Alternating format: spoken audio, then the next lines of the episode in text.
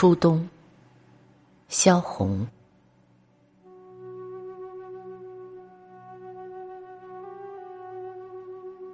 初冬，我走在清凉的街道上，遇见了我的弟弟。莹姐，你走到哪里去？随便走走吧。我们去吃一杯咖啡，好不好，莹姐？咖啡店的窗子在帘幕下挂着苍白的双层，我把领口拖着毛的外衣搭在衣架上。我们开始搅着杯子，琳琅的响了。天冷了吧，并且也太孤寂了，你还是回家的好。弟弟的眼睛是深黑色的。我摇了头，我说：“你们学校的篮球队近来怎么样？还活跃吗？你还是很热心吗？”我制筐制得更进步，可惜你总也没到我们球场上来了。你这样不畅快是不行的。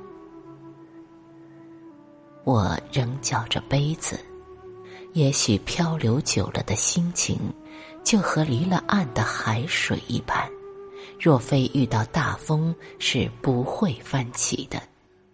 我开始弄着手帕，弟弟再向我说什么，我已不去听清他。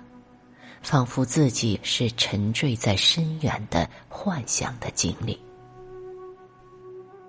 我不记得咖啡怎样被我吃干了杯子，茶匙在搅着空的杯子时，弟弟说：“再来一杯吧。”你试着带着欢笑一般飞起的头发来到我们的桌前，他又用很响亮的脚步摇摇的走了去。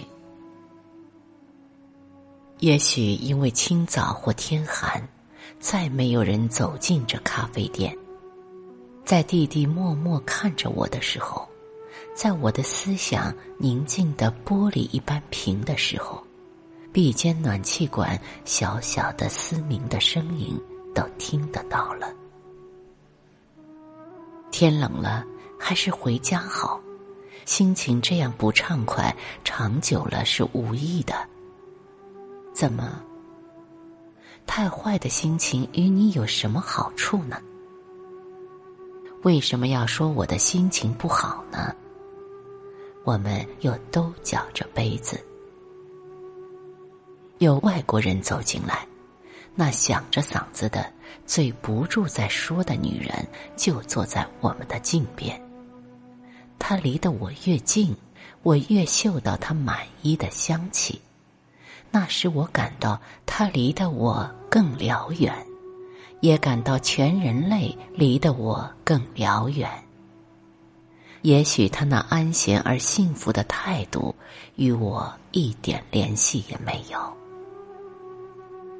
我们搅着杯子，杯子不能像起初搅得发响了。街车好像渐渐多了起来。闪在窗子上的人影迅速而且繁多了，隔着窗子可以听到阴哑的笑声和阴哑的踏在行人道上的鞋子的声音。莹姐，弟弟的眼睛是深黑色的。天冷了，再不能漂流下去，回家去吧。弟弟说。你的头发这样长了，怎么不到理发店去一次呢？我不知道为什么被他这话所激动了。也许要熄灭的灯火在我心中复燃起来，热力和光明鼓荡着我。那样的家，我是不想回去的。那么漂流着，就这样漂流着。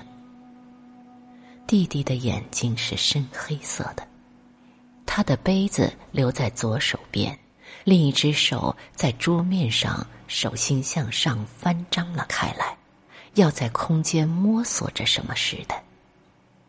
最后，他捉住自己的领巾，我看着他在抖动的嘴唇。英姐，我真担心你这个女浪人。她的牙齿好像更白了些，更大些，而且有力了，而且充满热情了。为热情而波动，她的嘴唇是那样的褪去了颜色，并且她的全人有些近乎狂人。然而安静，完全被热情侵占着。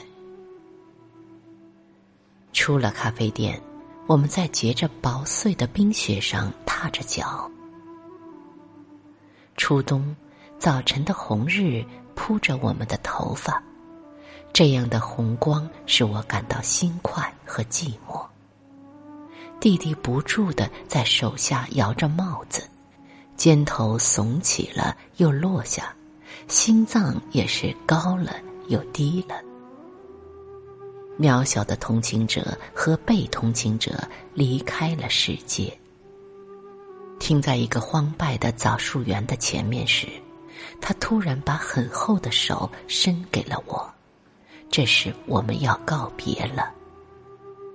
我到学校去上课，他脱开我的手，向着我相反的方向背转过去。可是走了几步，又转回来。英姐，我看你还是回家的好。那样的家，我是不能回去的。我不愿受和我站在两极端的父亲的豢养。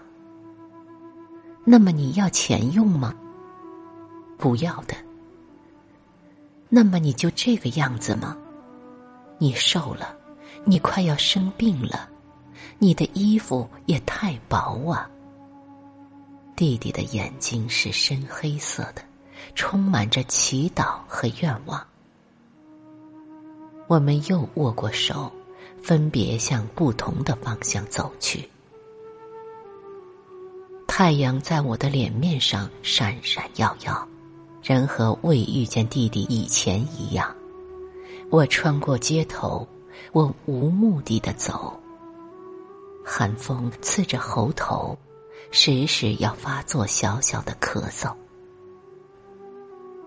弟弟留给我的是深黑色的眼睛，这在我散漫与孤独的流荡人的心板上，怎能不微温了一个时刻？